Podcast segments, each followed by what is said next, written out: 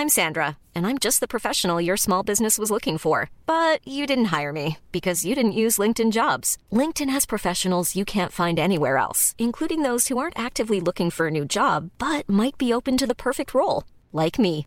In a given month, over 70% of LinkedIn users don't visit other leading job sites. So if you're not looking on LinkedIn, you'll miss out on great candidates like Sandra. Start hiring professionals like a professional. Post your free job on linkedin.com/people today. Many of us have those stubborn pounds that seem impossible to lose, no matter how good we eat or how hard we work out. My solution is PlushCare. PlushCare is a leading telehealth provider with doctors who are there for you day and night to partner with you in your weight loss journey. They can prescribe FDA-approved weight loss medications like Wagovi and Zepbound for those who qualify. Plus, they accept most insurance plans. To get started, visit plushcare.com slash weight loss. That's plushcare.com slash weight loss. Mit dem Propheten Mohammed hatte sich im 7. Jahrhundert auf der arabischen Halbinsel der Islam ausgebreitet. Mohammeds Nachfolger Abu Bakr einte die Stämme Arabiens unter der grünen Flagge des Islams und begann einen beispiellosen Eroberungszug, der die bekannte Welt in Angst und Schrecken versetzen sollte. Schon bald waren die Moslems bis zu den nordafrikanischen Küstengebieten vorgedrungen und setzten zielstrebig über die Meerenge von Gibraltar. Bereits im Jahre 711 nach Christus landeten die Truppen an der Südküste des heutigen Spaniens. Die dortigen Westgoten wurden von den Mauren unter Tariq ibn Siad in der Schlacht am Rio Guadalete abgeschlachtet und weite Teile der iberischen Halbinsel unbarmherzig erobert. Der Schrecken der Araber griff nun nach Europa. Jenseits der Pyrenäen lag das germanische Land der Franken, das zu dieser Zeit mächtigste und größte Reich erstreckte sich über weite Teile des heutigen Frankreichs und Deutschlands. Hier regierte der Hausmeister Karl Martellus, der Hammer, der einst seinen Beinamen durch seine kriegerischen Erfolge mit seinem gewaltigen Kriegshammer erlangte. Karl galt als mutiger und entschlossener Kämpfer. Immer wieder drangen von Spanien muslimische Räuberbanden plündernd und mordend in das Frankenreich ein. Doch dies war erst ein blutiger Vorgeschmack. Im Jahre 732 nach Christus sammelte der Araber Abd ar-Rahman seine Krieger und stieß mit einem gewaltigen maurischen Heer weiter nach Norden.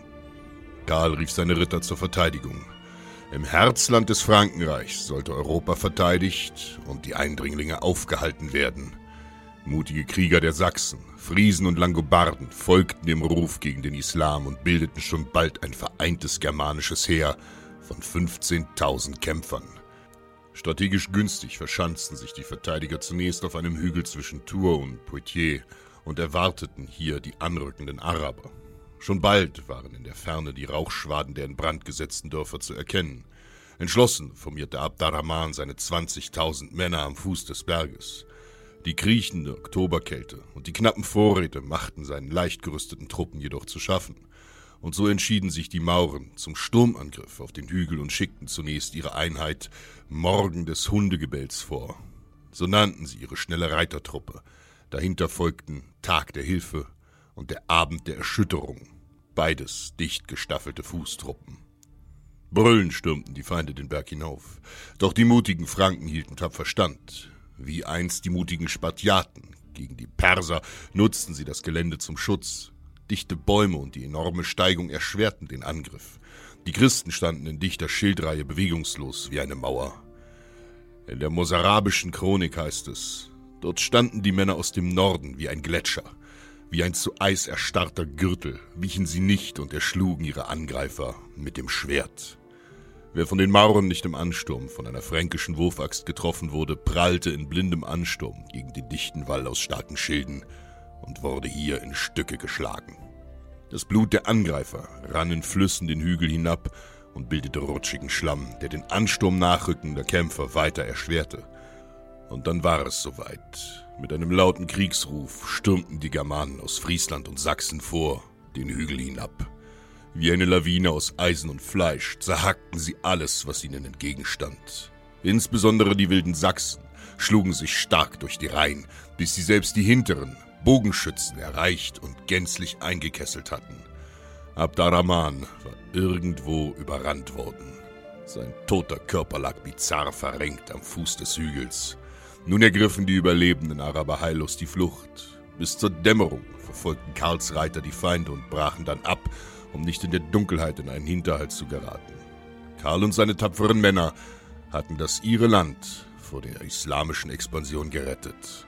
Die Moslems waren geflohen und hatten ihren gefallenen Anführer mitsamt seinen heiligen Fahnen des Islams zurückgelassen. Es ist stets am besten standhaft zu bleiben und zu kämpfen. Wenn du davonläufst, dann stirbst du nur erschöpft.